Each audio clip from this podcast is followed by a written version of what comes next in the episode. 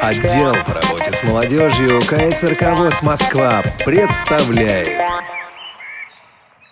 Фильм начинается. Фильм начинается.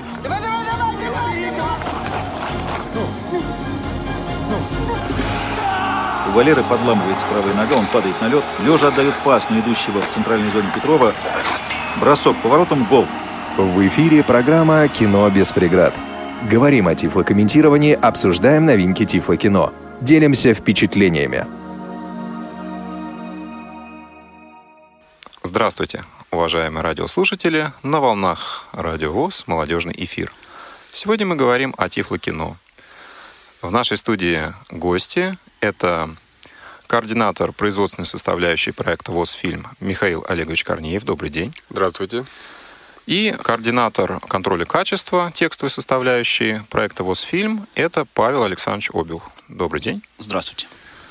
Друзья, давайте а, продолжим разговаривать о производственном процессе. Да, мы в прошлой передаче остановились на том, что у нас есть готовый сценарий тифлокомментария.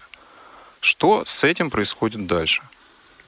Я могу рассказать, потому что он идет на запись. Сама по себе запись это уже такой тоже процесс составной. Там несколько специалистов принимает участие. То есть базовые, если точки расставить, это студия, диктор, звукорежиссер, первая запись, потом звукоинженер работает со звуком непосредственно, плюс скажем, внутренний контроль качества соответствия того, что записано сценарию. То есть Павел здесь не привлекается, потому что здесь нужно проверить то, что записано, слова соответствуют тому, что было написано в оригинальном сценарии. Плюс, что все слова хорошо читаются, потому что часто бывает, диктору нужно быстро читать, и когда диктор читает быстро, некоторые слова могут быть неразборчивы. После этого, после того, как все это сделано, обычно определяется список дописок. Зачастую он не такой большой, но часто они являются довольно-таки критическими. То есть на финальном этапе, когда уже у нас есть э, тифлокомментарий, более точная картина составляется финального продукта, и мы видим, где что можно доработать. И вносится список дописок, который снова дописывается. А вот э, выбор диктора, он уже на этом этапе осуществляется или раньше? Или раньше, позже? раньше. Э, Давайте об этом сначала тогда да, У нас есть некоторые концепции, вот мы с Павлом мы в свое время согласовывали довольно-таки плотно, то есть самый базовый вариант, он носит простое правило. Много женских голосов, тифлокомментарий мужской, то есть диктор мужского. То есть если диалоги между женщинами, да, то тифлокомментарий... Превалирует, да. да вообще в фильме, имеется в виду, что вообще в фильме. Не в данном конкретном куске фильма понятно, много понятно. женских голосов. То есть вообще, вообще да. А, диктор один. Да, всегда один, это правило. То есть, например, в фильме «Мы из будущего» мы привлекали два диктора, как это ни странно, и мы отдельно записали переводы немецкой речи, которые шли титрами. То есть мы привлекли другого диктора, и отдельно были записаны переводы. Они очень органично легли. Я думаю, даже многие не заметили, что это не часть э, оригинальной дорожки, а именно специально наложенные для более полной картины. Вот. И, соответственно, если превалируют мужские голоса, то диктор женский. То есть вот начиная э, эта практика, например, если вспомнить Запах, Запах женщины, женщины, да, там а уже это правило работало. В связи работало. с чем это правило вот введено? Это психологически так проще воспринимать или почему? Я считаю, что это психолингвистически. То есть мозг проще разделяет поток двух человек, если это люди разного пола. То есть если речь людей одного пола и меняется часто, то есть трудно иногда мозг может э, не дистанцировать их друг от друга. Когда они диктор разного пола, то есть комментарий идет записан мужчиной, например, а диалог идет между женщинами, то он гораздо проще выделяется и проще человеку воспринимать информацию. Проще говоря, зрителю легче понять, что диктор — это не очередной персонаж фильма. Да, э, мы в свое время это не поднимали вопрос, но на этапе выбора фильмов э, разбирается дорожка, разбирается перевод, если он есть, потому что очень важно наличие хорошего перевода. Дубляж не ко всем фильмам, к сожалению, присутствует, например, легендарный Форест Гамп, несмотря на то, что уже прошли показы, и люди, отталкиваясь от анкет, всем спасибо, кто заполнял на набережных Челнах на текущий момент анкеты, очень довольны фильмом, всем понравилось, и там, несмотря на то, что все хорошо, скажем, условно, на текущий момент, там использовался не дубляж, а поверхностный наложенный перевод. То есть слышна была речь оригинальной. И это очень важно, потому что если, например, буквально 3-4 человека делают озвучку, и всего три актера озвучки участвуют, а персонажей, например, 20. Сложнее идентифицировать, да? да? Да, вот это очень сложно. Вот, это очень важно учитывать тоже при выборе фильма. Сейчас проще, все новые фильмы содержат дубляж, но вот раньше то же самое Форест Гам для меня было открытием то, что у него нет дубляжа.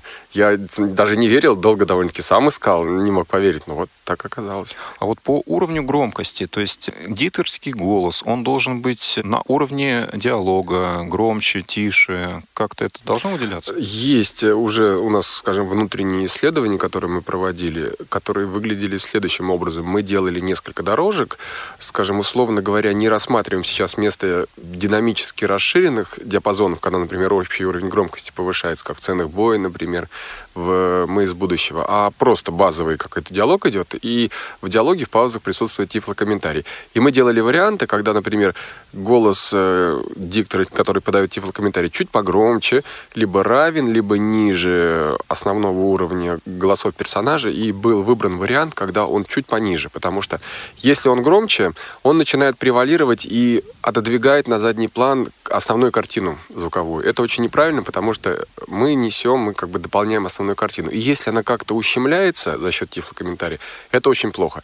Когда он равен, то есть это приравнивается по большому счету к тому же, что и чуть громче, потому что тифлокомментарий, в отличие от обычного диалога, это довольно-таки объективная информация, она на себя мозг отвлекает.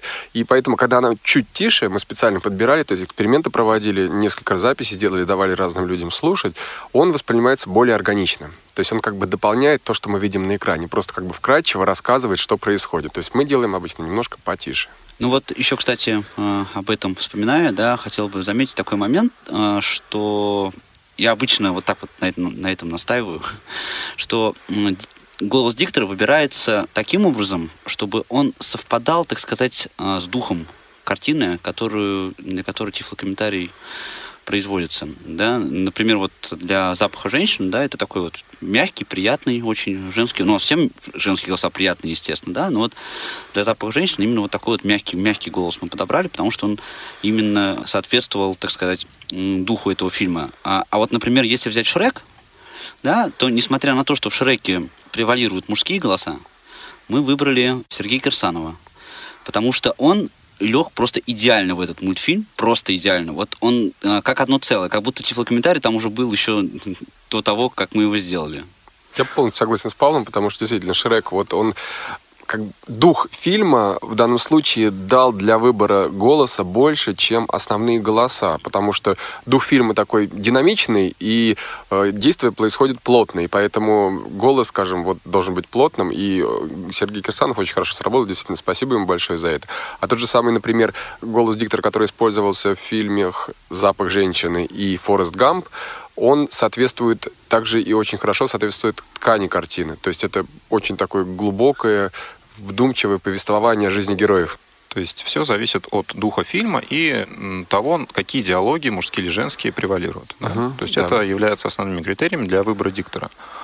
А вот э, по тому моменту, в какой нужно этот комментарий вставить, да, вот у меня вопрос. Например, идет длинный диалог, и в этот э, момент происходит действие. Каким образом здесь выйти из ситуации и в какой момент вставить это описание? До этого диалога, после этого диалога? Как вот э, выйти из этой ситуации? Обычно пауза в данном случае превалирует как определяющий фактор. Если пауза идет перед действием, даже зачастую вставляется комментарий до начала самого действия. Например, бросается и хватает его. И после этого происходит какое-то действие, громкое действие, где, поверх которого тифлокомментарий не очень хорошо воспринимается. Поэтому, если сразу после этого речь какая-то, например, там, а, обмен репликами дерущимися плотный, то тифлокомментарий будет вставлен в паузу, которая происходит перед действием. То есть, соответственно, самое оптимальное, когда непосредственно во время действия. Но это не всегда удается. И зачастую также и после действия, если пауза а, образуется только после самого действия, потому что в данном случае пауза становится более важной. Давайте назовем тех комментаторов, да, с которыми мы сотрудничаем и которые делают комментарии к нашим фильмам. Да, на текущий момент это четыре голоса, четыре диктора, которые уже довольно-таки давно работают в Логосе. Голоса их, я думаю, нашим зрителям хорошо известны, потому что многие по слушают... аудиокнигам. Да, по аудиокнигам да. знают. Это два, ну, сначала женщины представим, два женских голоса, Надежда Винокурова и Ирина Ересанова, и два мужских, Сергей Кирсанов. Кирсанов, да, и Вячеслав Герасимов. Соответственно, если по фильмам говорить, это «Добро пожаловать» или «Посторонним вход воспрещен» Вячеслав Герасимов. После этого было «На ощупь», это, соответственно, уже Ирина Ересанова. После этого был «Адмирал» Сергей Кирсанов. После этого был вот очень... Запах женщины. Да, «Запах женщины» очень хорошее соответствие ткани фильма и голоса. Это Надежда Винокурова. После этого, соответственно, Шрек — это Сергей Кирсанов, это вот уже Павел отдельно до этого сказал, как они хорошо... э, Подошли друг к другу. Да, и это «Мы из будущего» — это Ирина Рисанова, и «Форест Гамп» — Надежда Винокурова.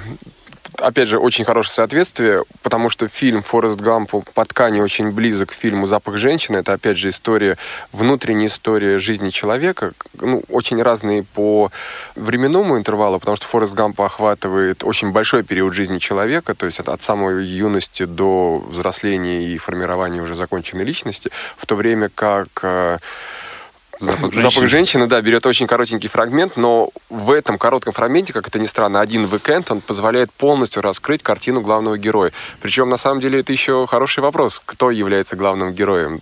Полковник, либо Чарли, который с ним во все эти приключения попадает. А вот, например, если мы берем какой-то боевик, например, ну не знаю, давайте возьмем Командос. Какой бы комментатор на него подошел?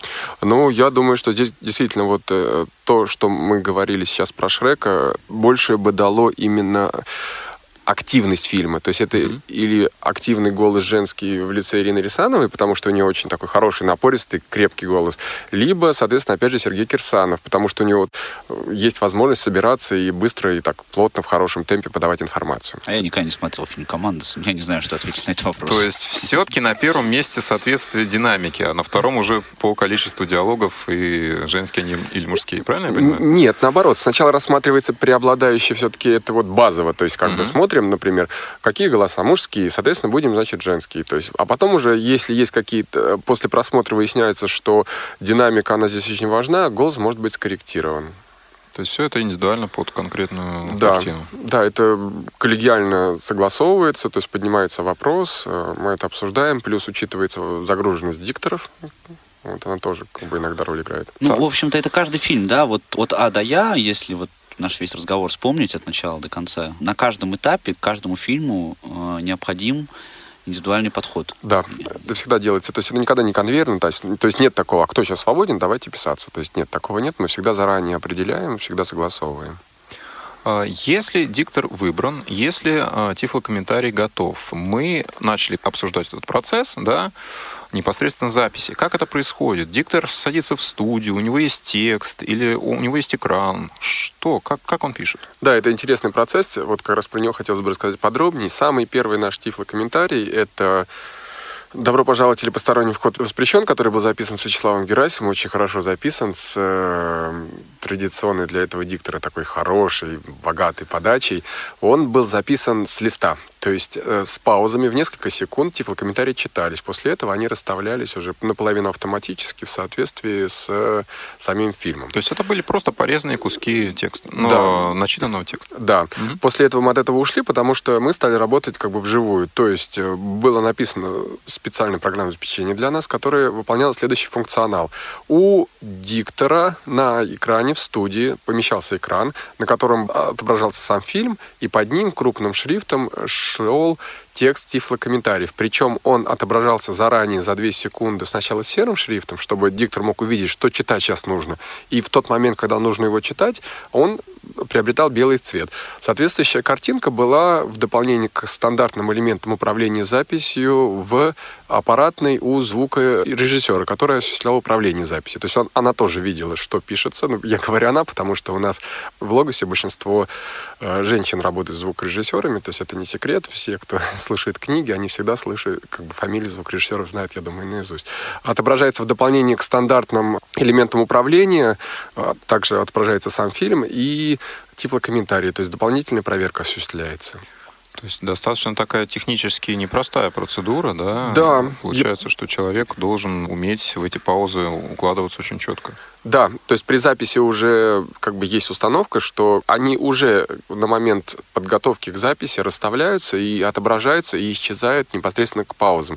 То есть иногда для дикторов это некоторый такой технический профессиональный выбор успеть в тот момент, когда тифлокомментарий на экране, прочитать, потому что появление и исчезновение тифлокомментария, оно уже имеет жесткую привязку по таймингу к фильму. То есть он уже привязан к паузе.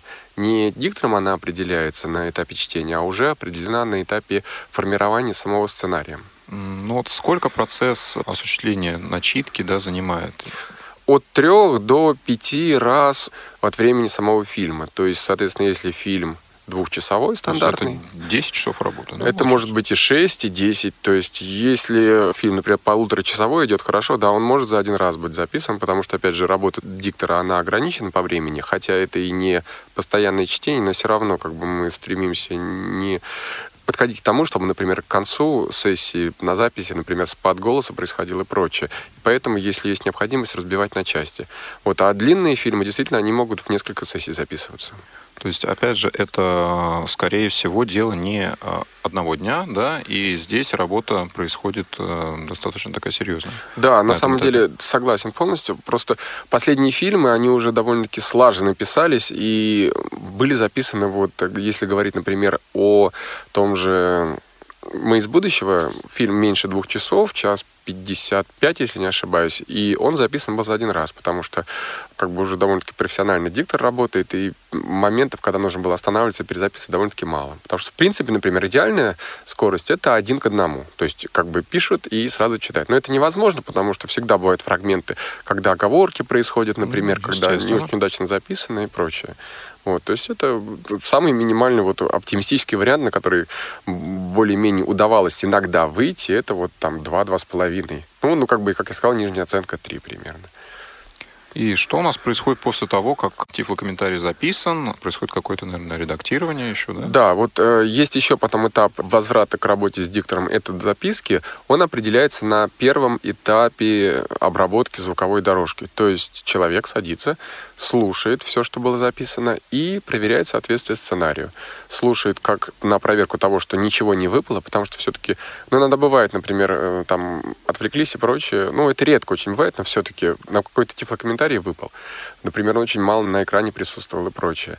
Вот. Чтобы вот этого не было. Плюс то, что все, что начитано, хорошо разборчиво читается, ну, воспринимается на слух. И после этого формируется список дописок. Это аналог того, что было на первом этапе, то есть также садятся и дописки дописывают. То есть, ну, там обычно лист небольшой, один-два листа. После этого они интегрируются в основную звуковую дорожку, и уже работает звукоинженер, задача которого является аккуратно и тонко расставить положение всех тифлокомментариев, потому что все-таки диктор, ориентируясь на свое слуховое восприятие звукового материала фильма, не может точно попасть все-таки в паузу, и иногда приходится немножко двигать взад или вперед вот эти маленькие фрагменты тифлокомментариев, чтобы э, не было нахлеста на речь героев. То есть можно сказать, что вылизывается уже, да, да. сама звуковая дорожка, чтобы было все четко подогнано, и зритель получал да, это очень хороший термин, внутренний профессиональный, вылизывается. Да. Кстати, по записи хочется еще добавить немножко вот э, маленький момент, который в свое время очень широкое обсуждение получил. Это вовлеченность э, диктора в запись, потому что он сильно обсуждался. С одной стороны, очевидно, что диктор должен читать не заинтересованным голосом, полностью нейтральным, но с другой стороны, также очевидно, что полностью нейтральный диктор перестает быть диктором. То есть он полностью лишается, а, ну, скажем так, выразительных своих особенностей, которые делают его именно тем диктором, за что мы его любим. Поэтому вот переход на живую запись, отображение картинки фильма дало еще то, чего как бы невозможно передать при чтении с листа, оно дало наличие в голосе диктора осознавание того, что происходит. То есть это осознавание, оно выражено минимально, не влияет на чтение, как, ну, грубо говоря, взять, например, театральную игру актеров. Да, там голос, ну, это основной инструмент, очень сильно используется. А вот именно, скажем, придало акценты, и это очень приятно слышать, когда диктор дополнительно вот на самой грани восприятия также участвует в той сцене, которая в данный момент комментируется. А, то есть должен ли диктор а, сопереживать героям фильма или А, нет? Явно выражено нет, потому что есть уже картина, есть действие, если оно правильно описано, это переживание просто нужно передать. Но вот именно, скажем, чтобы это было заметно в голосе диктора, чтобы было бы понятно, вот, например, если оторваться от самого действия, что в текущий момент происходит, определить это по голосу, это желательно. И всегда это у нас присутствует, потому что это- когда человек смотрит на эту картинку, он не может быть отстраненным полностью лицом, и поэтому это передается. И это хорошо, я считаю, это плюс тифлокомментарию. То есть, с одной стороны, не должно быть излишней эмоциональной окраски да, в речи тифлокомментатора, но с другой стороны, какой-то все-таки эмоциональный фон он должен передать. Да, Это сло- сложный баланс такой, да? Да, вот поймать? это именно баланс. Да, я бы уточнил бы так, что а, диктор не должен свое восприятие накладывать на восприятие зрителя о картине, да, но он должен передавать эмоциональный фон. Что он чувствует как человек, да. Да. Ну да, это идеальный, наверное, вариант. Хорошо, то есть э, процесс записи дорожки завершен. И у нас получается, в общем-то, готовый продукт. Да, на этом этапе уже после этого работает видеоинженер, который выполняет, скажем, для показа, ну, не- несложное действие, сведение звуковой дорожки, сконвертированной в соответствующий формат для кинотеатрального показа, это самый базовый вариант. То есть это то, что передается в демонстрационный зал КСРК. А Чем отличаются экземпляры фильма для кинозала, да, для показов на большом экране, и обычный пользовательский вариант? Да, обычный польский вариант это стандартный DVD-диск, то есть стандартная DVD-дорожка, э, сведенная в формате Dolby Digital с э, стандартным DVD-качеством. То есть это аналог того, что мы приобретаем, приходя в магазин по качеству. То есть э, в отличие только от обычных стандартных изданий, DVD-дорожка, звуковая дорожка пишется, ну, технический термин, с более высоким битрейтом, что сохраняет ее большее качество, то есть как бы в упор в сторону качества. Говоря о дорожке, о, о варианте фильма, который идет для показа, он делается с гораздо большим запасом качества. Там нет ограничений стандартных для DVD, и поэтому, если есть возможность, это HD-картинка там, или Full HD, плюс э, не сжатый звук. А, Соответственно, я для всех наших радиослушателей хочу сказать, что все фильмы, изготовленные на данный момент, вы можете получить и посмотреть по запросу через вашу региональную организацию Всероссийского общества слепых. Мы с удовольствием эти фильмы предоставим либо ссылками, либо экземплярами физических носителей. Так что обращайтесь всем, кому интересно. И давайте все-таки перечислим те фильмы, которые у нас сделаны на данный момент, чтобы зрители имели полное представление.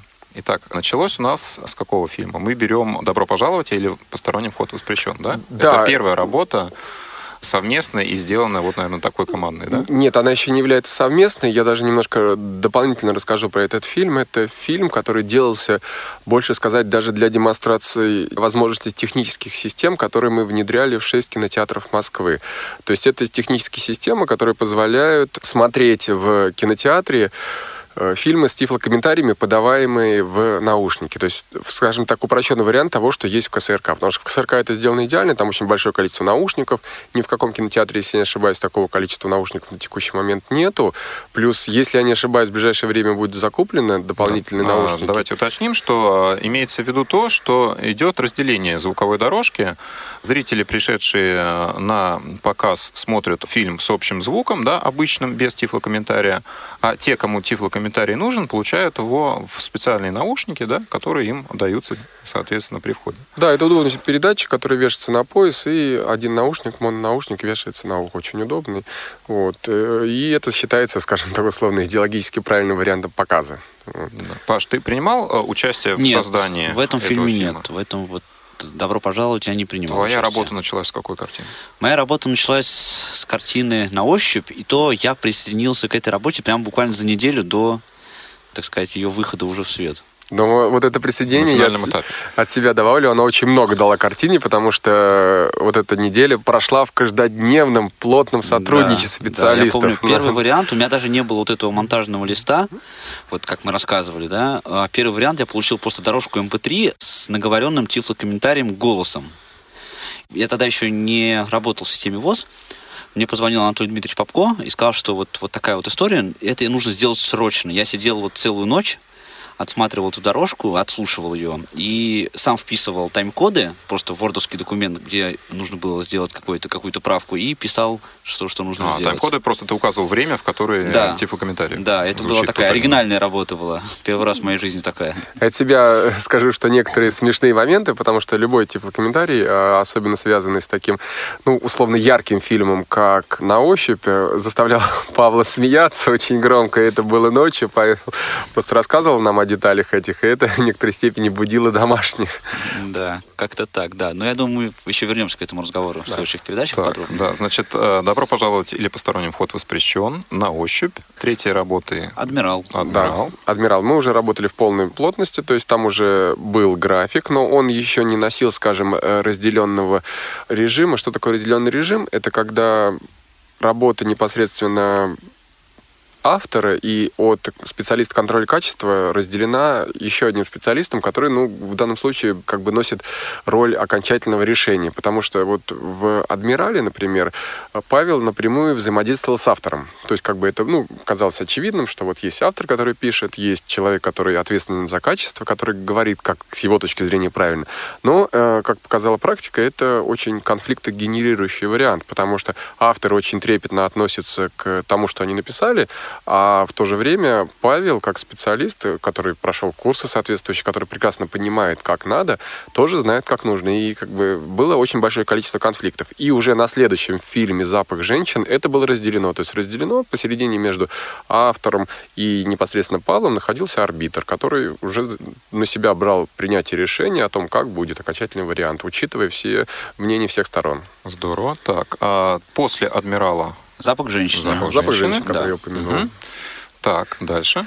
После этого, скажем, в таком же режиме, в таком же ключе работы совместно, но не э, под патронажем КСРК, а непосредственно при участии и, скажем, под шефством КСРК, но по заказу фонда «Открытые сердца» был изготовлен фильм «Реальная сказка». Фонд «Живые сердца», да, фонд Диана Гурская. Да, спасибо им большое да, за то, что они обратились к тифлокомментированию. После этого была очень широкая проведена конференция непосредственно с участием э, продюсера, главного идеолога, главного актера этого фильма Сергея Безрукова, который заставил общественность нашу еще раз взглянуть к проблематике тифлокомментариев, к тому, что их нет, а они нужны, за что ему тоже большое спасибо. Да, эта работа запомнилась кратчайшими сроками, в которые она делалась. Да, ну, на самом деле... И тут как сколько бы- же она делалась? Ну, три недели делалось согласование, то есть вот Павел как бы вот на этом участии участвует. Соответственно, до этого четыре недели готовился непосредственно сценарий.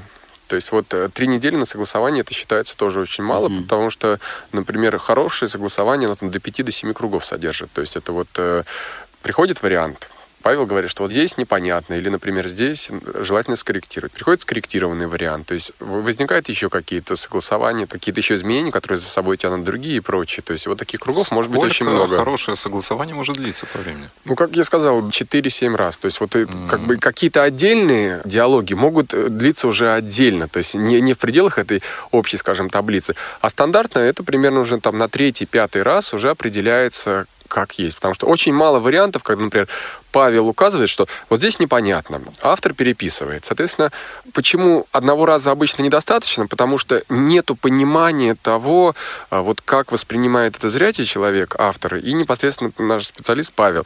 Вот э, хороший пример хочу сказать про Шрек. Очень долго, там вот несколько раз обговаривался вариант первого взаим- вступления в взаимодействие Шрека с э, крестьянами. То есть появление Шрека. Потому что для зрителя было очевидно появление его сзади толпы, но там как бы коротко расскажу сцену.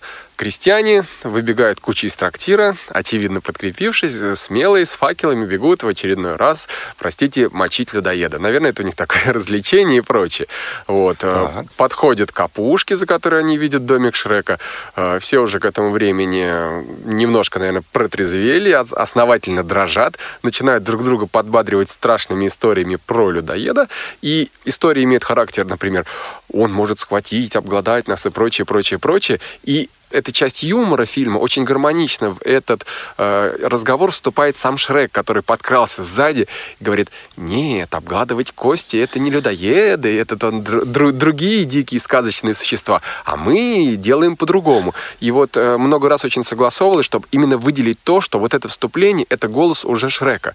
Потому что, например, для комментатора, который пишет, э, для автора очевидно, что он сказал, да, и вот э, появляется Шрек.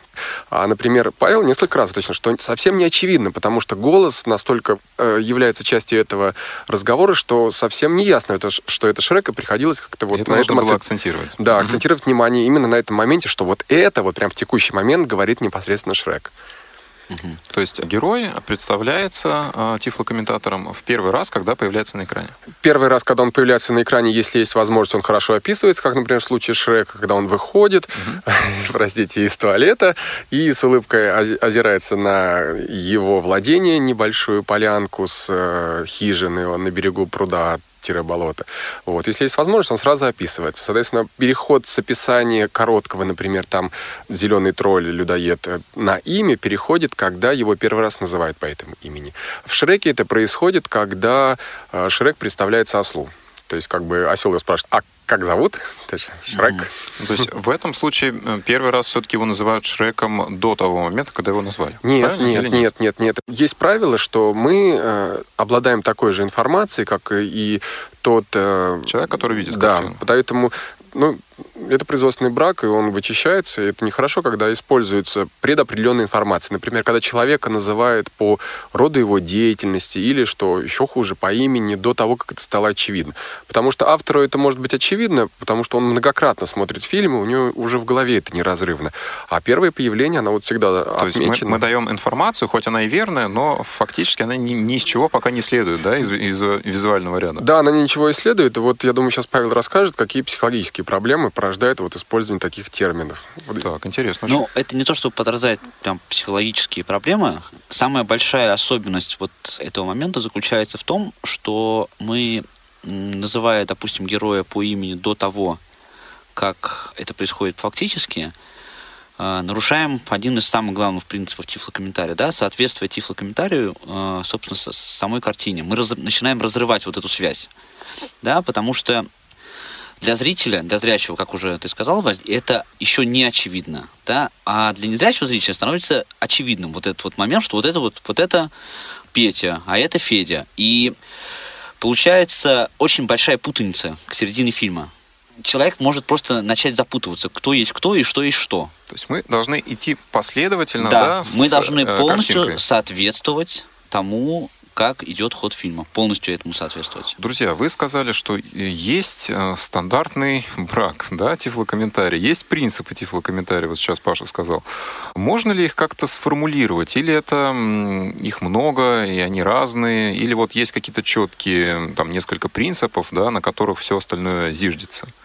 Это научная методология, она довольно-таки большая. То есть у нас присутствуют сделанные, соответственно, брошюры в Реакомпе, то есть которые доступны для загрузки у них на сайте. Плюс очень большое количество зарубежной литературы, которая в методологическом порядке это переопределяет. Но там очень много терминов, очень много специфических деталей. Я думаю, основные Павел вот перечислил. Если говорить о техническом э, браке, да, то есть то, что комментировать не надо. Вот, Паш, например, что вот кроме того, что не нужно героя называть по имени или по профессии, если еще из фильма это не следует. Ну, вот упрощая, так сказать, вот эти все методологические да, изыскания так, и так далее, да, было. можно сказать, что у тифлокомментария есть самый главный, большой, основной принцип, правило, назовите это как угодно, да, это то, что тифлокомментарий — это всего лишь констатация, да, констатация того, чего незрячий зритель, простите меня, да, за такой каламбур, не сможет понять при отсутствии визуального контроля.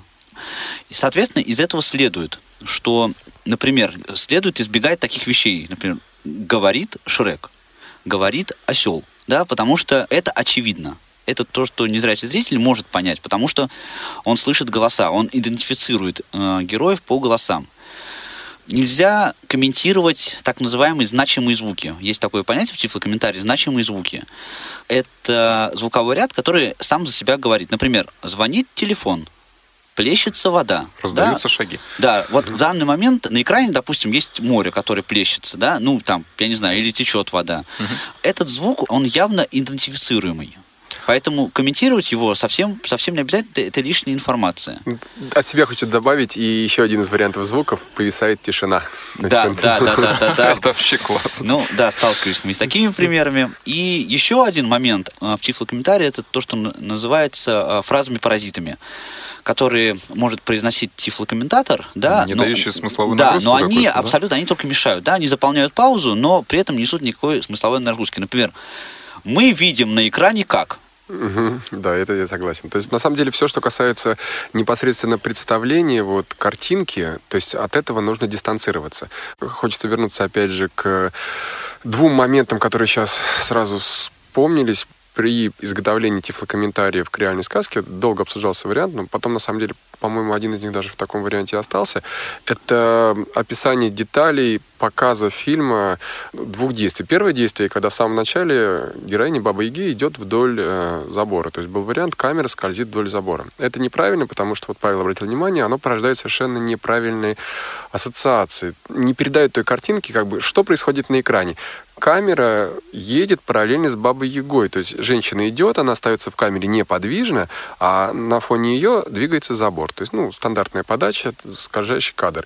Это вот первое. Второе, это когда герои, мальчик и девочка заходят в кондитерскую, и камера приближается к окну кондитерской, на которой написано «Кондитерская фабрика Крупской, имени Крупской, приближается, проходит сквозь стекло.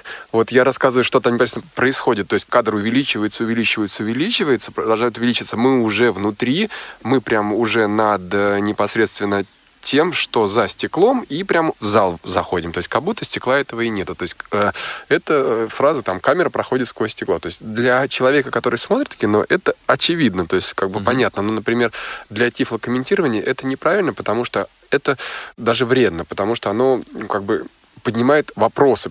Вот Павел сказал, что плохо это не значащие тифлокомментарии, а еще хуже тифлокомментарии, которые путают, потому что они на какое-то время оставляют повисший вопрос в, сознании зрителя и отвлекают его от дальнейшего просмотра. Ну да, проще говоря, да, с точки зрения тифлокомментария, так как мы уже сказали, да, что тифлокомментарий это прежде всего констатация, да, когда мы говорим, что камера движется вдоль забора, это значит, что на экране показана камера, которая движется вдоль забора. Правильно, да. Да, то есть мы не говорим, какая панорама да, идет, какая у нас съемка, какой вид, мы описываем непосредственно картинку. Да, иногда на самом деле вот э, есть такая тонкая грань, например, на фоне выражения. То есть э, оно используется, потому что хотя оно является чисто киношным, но все равно, например, когда фон э, сам по себе является информационным, ну, например, как э, вспоминается из «Мы из будущего», на фоне Петропавловской крепости показан развод главного пролета Дворцового моста. То есть одновременно, что здесь и при- присутствует крепость сама, и сам развод моста. То есть как бы вот здесь это допустимо. Ну, то есть вообще пейзаж, он не описывается чаще, да? Нет, э, чаще, на самом деле, если есть возможность, э, он описывается, потому что если позволяет картина, ну, как бы глубина и детальность тифлокомментария может разворачиваться все глубже, глубже и глубже. То есть это как бы многомерная система, которая постоянно уточняется. Как, например, если мы будем там рассматривать какой-то элемент, ну вот это мячик, да, там глубже погружаемся, это резина, там а еще глубже То она... есть, со- то, то есть есть как бы вещи, которые мы в первую очередь должны прокомментировать, да, как то, например, внешний вид, непосредственно действие текущее, да, и вторичные, второстепенные детали, как то уже вот какой-то фон, да, и так далее. То есть все это зависит, как я понимаю, от того, какие паузы, да, по времени. Ну, и потом еще вот очень важно является, да, то, что, что значит описание пейзажа. Это очень сложно, да. Да, это с точки зрения тифлокомментария, да, мы не говорим осень, потому что осень это, Ну, например, это следствие. диалог двух людей происходит Да. в квартире, да, там куча предметов. Мы описываем их действия и не успеваем описать обстановку. Мы должны ее описывать вообще. Это, понимаешь, А- вот это все, все настолько зависит а, От картины, от, да. кар- от контекста, Я даже примеры приведу от сейчас. сюжета. Вот, вот просто такого огромного количества различных факторов, что просто ужас. Если позволяет время, например, то мы базово описываем комнату, например, если это жилая комната персонажа. Если комната несет на себя часть нагрузки происходящего, то, конечно же, это описано. Например, там вот э, очень большую роль все зрители, когда будут просматривать в ближайшем будущем, надеюсь, все, кто придут, э, Василий отдельно пригласит всех на просмотр Форест Гампа, э, есть сцена, когда Дженни в номере отеля с э, мужчиной, и там подробно описано, что есть в номере, потому что эта сцена показывает без каких-либо диалогов, без какой-то речи персонажа самого, что в данный момент происходит, потому что э, суть подачи материала в Форест Гампе постоянно в тот момент, когда Дженни не с Форестом, э, какие-то есть моменты очень важные, которые показывают короткие фрагменты ее жизни, дающие понять, чем же она занимается, потому что все-таки Дженни, она неразрывна с Форестом. Это его девушка, которая оставалась с ним до конца жизни. Его, хотя она иногда очень далеко удалялась, и в фильме это показано, э, но все равно вот э, как раз вот эти сцены, которые без какой-либо речи показывают, что происходит, и дают понять, э, на каком текущем этапе жизненного развития и чем занимается Дженни. Ну, мы ушли в тему как раз того, что описывать нужно, что не нужно. А мы остановились на перечне фильмов, которые у нас делаются, да, и остановились на реальной сказке. Ну, я, кстати, еще хотел вот добавить, да, что до реальной сказки мы еще без Михаила Олеговича, как без меня был этот вот «Добро пожаловать», да, а, вместе с компанией «Нева фильм» сделали тифлокомментарий к фильму «Пестрые сумерки» Людмилы Курченко. Это так, да. коротко. Да. А он просто тоже входит в коллекцию, которая есть у молодежного отдела КСРК. На которую мы предоставляем. Да. Так, а что было после реальной сказки? После реальной сказки был, по-моему... Шрек. Шрек, да, да точно, Шрек. точно. Я, да. Шрек был интересен, потому что это был первый мультик. Но на самом деле мы уже тогда все были в таком приподнятом сказочном настроении от работы с реальной сказкой, потому что это была первая сказка, и действительно фильм оставляет очень хорошее впечатление после себя, несмотря на свою малую популярность, потому что все-таки картина в некоторой степени нишевая, она не стала блокбастером, но фильм очень хороший, то есть он несет много хороших, ну, не, не то, что много, он хороший, простую, понятную идею несет, которая хорошо и четко подана, э, и хорошо сыграны, очень много хороших актеров, то есть очень приятное впечатление оставляет. И после этого Шрек. То есть это мультик, причем мультик очень яркий, очень смешной, то есть вот э, очень интересная работа была с ним. Вот были какие-то принципиальные отличия в работе именно с мультиком от всех предыдущих? Ну вот лично для меня, кстати, например, э, мы эту тему обсуждали с Михаилом Олеговичем. Да. А, да, что, на мой взгляд, все-таки мультфильм это же мультфильм, это не фильм. Да? Это не, не, не реальная съемка на мой взгляд, вот этот момент хотелось бы подчеркнуть. Тем более, что Шрек, он же сделан при помощи компьютерной графики.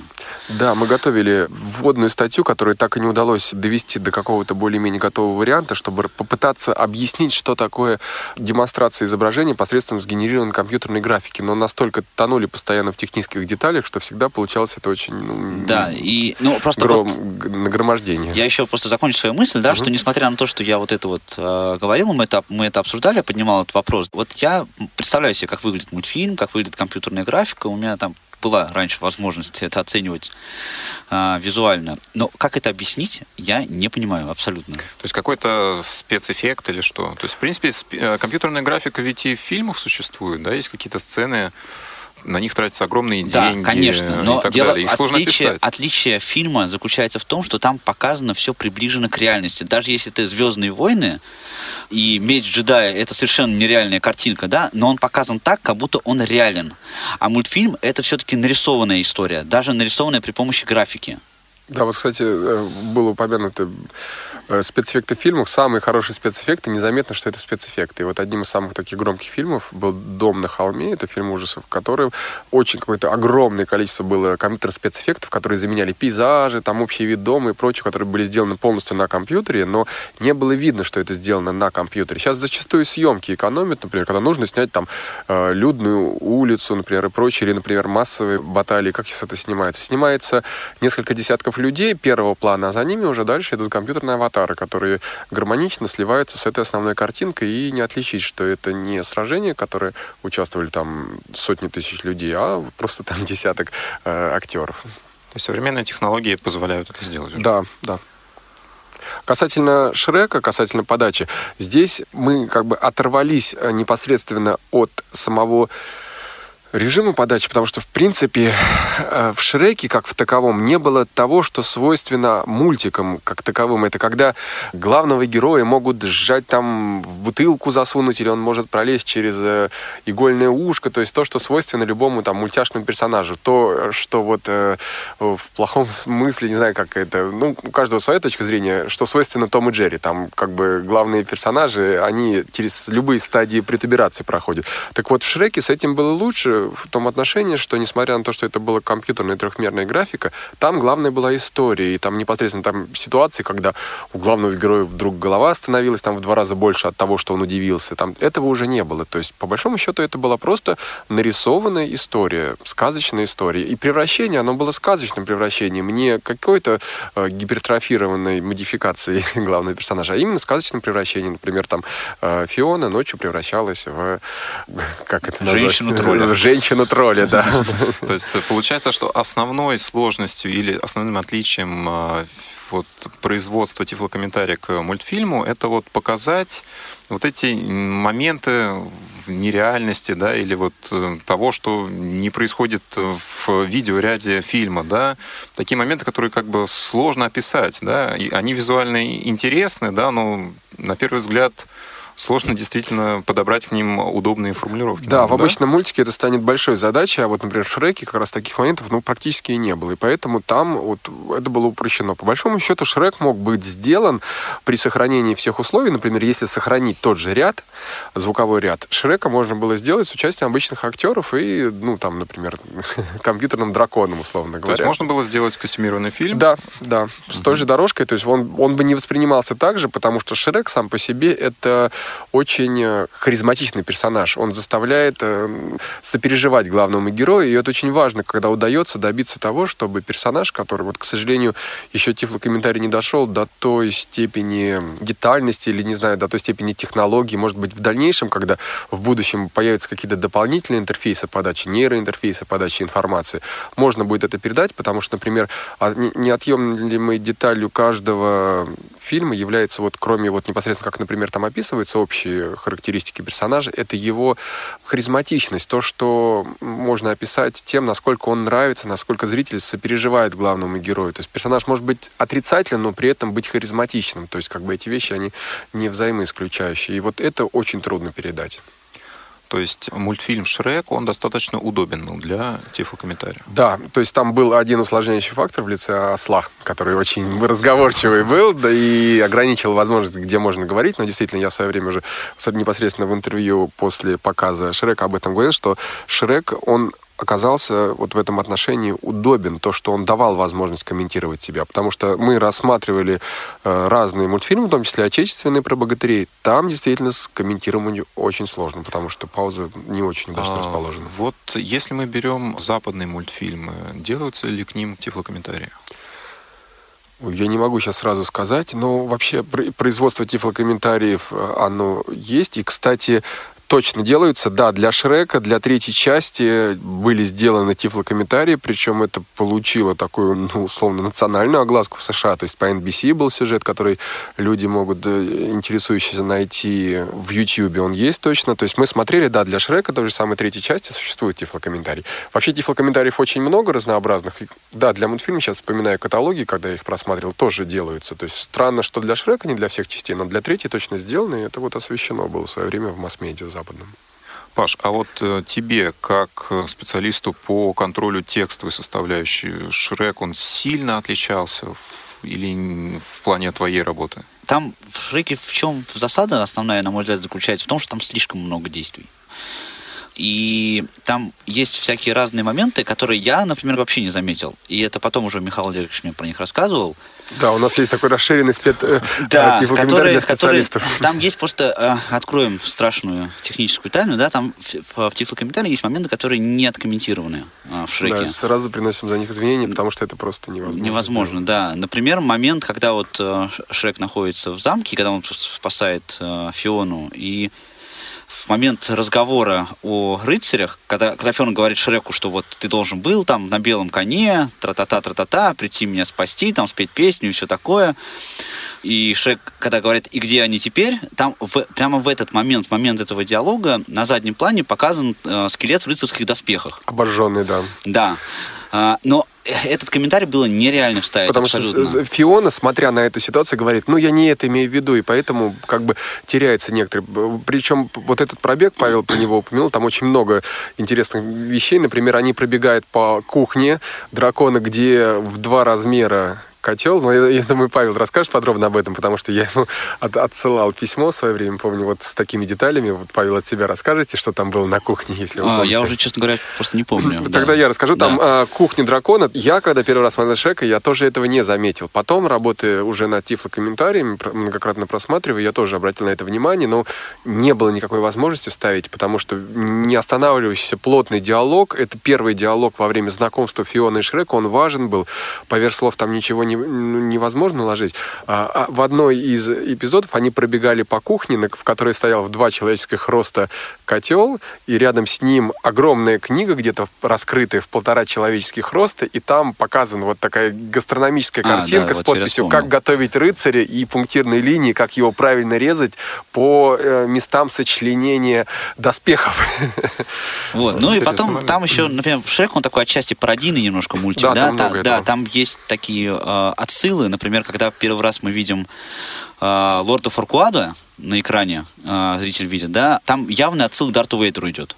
Да, там вот а, это про это хорошо говорят э, коммента... Э, да, и как создателей. это откомментировать э, в, в комментарии, в тифлокомментарии, вот да, это совершенно вот, было непонятно. Что он идет так же, как идет Дарт Вейдер по коридорам Звезды Смерти, это вот культурный отсыл. Но здесь это не так страшно, потому что, я думаю, там большинство обычных зрителей этого не улавливает, но э, создатели непосредственно в комментариях, они обратили на это внимание, что у них задача была вот как бы здесь пошутить именно так. Причем некоторые вещи, например, вот э, мы в предыдущих передачах рассказывали, зачем нужно смотреть, как бы, почему мы так много материалов дополнительных используем. Те же самые, например, комментарии к Шреку, они дали очень много интересного в плане понимания. Например, противостояние того, что окружает Шрека, и вот это, про это очень хорошо и подробно рассказывали создатели, что он живет в гармонии с природой, его окружает природа, то есть у него там, где он живет, у него в доме непосредственно сам дом не содержит ни одной прямой линии, ни одного острого угла, ни одной а, идеально правильной окружности, то есть то, что свойственно окружающим нас предметам. В то же время, как противостояние, это э, Фаркват с его замком, который просто вот как прям э, по геометрической линейке вырезан. Все идеально правильные, ровные коридоры, повороты ровно под 90 градусов, то есть дверные проемы идеально прямоугольные, то есть никаких там закруглений, вот этих витиеватостей. То есть вот такое противостояние, которое, скажем, оно даже и зрителями обычными не воспринимается, но вот несет в себе именно, скажем, показания двух разных героев и, и место каждого героя в жизни, как они ее воспринимают, где они в текущий момент находятся. Да, интересный момент.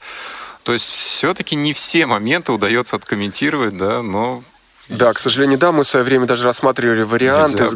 да, изготовления тифлокомментариев. Ну, не знаю, как его назвать, э, тифлокомментарий для ценителей или тифлокомментарий с тифлокомментариями.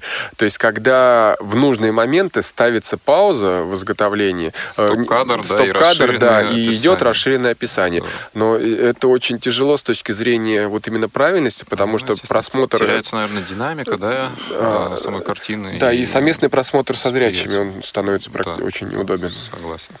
А, давайте назовем те картины, какие были после Шрека, просто, скажем так, э, какие они были, да, а подробнее о них уже поговорим в следующих выпусках. Это у нас, соответственно, фильмы, которые э, были показаны вот в последнее время. Это «Мы из будущего» и «Форест Гамп». Я думаю, что следующий выпуск нашей передачи будет посвящен э, как раз картине Андрея Малюкова «Мы из будущего». Поговорим о работе над этим фильмом, как он выбирался, какие интересные моменты были в процессе э, работы над созданием тифлокомментария к нему. А этот выпуск передачи подходит к концу. В студии были координатор производственной составляющей проекта ВОЗ-фильм Михаил Олегович Корнеев. Спасибо. Координатор, э, корректор. Э, главный специалист по качеству. Главный специалист по качеству, да.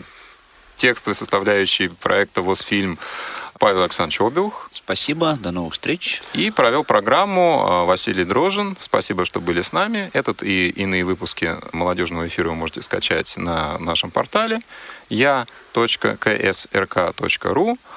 Следуйте за нами в социальных сетях. Будем рады вашим комментариям. Спасибо. Всем счастливо. До свидания. Слушайте вместе с нами «Кино без преград» в эфире «Радио ВОЗ». Выпуски этой и других передач вы можете найти на страницах молодежного портала инвалидов по зрению. Ждем вас на я.ксрк.ру.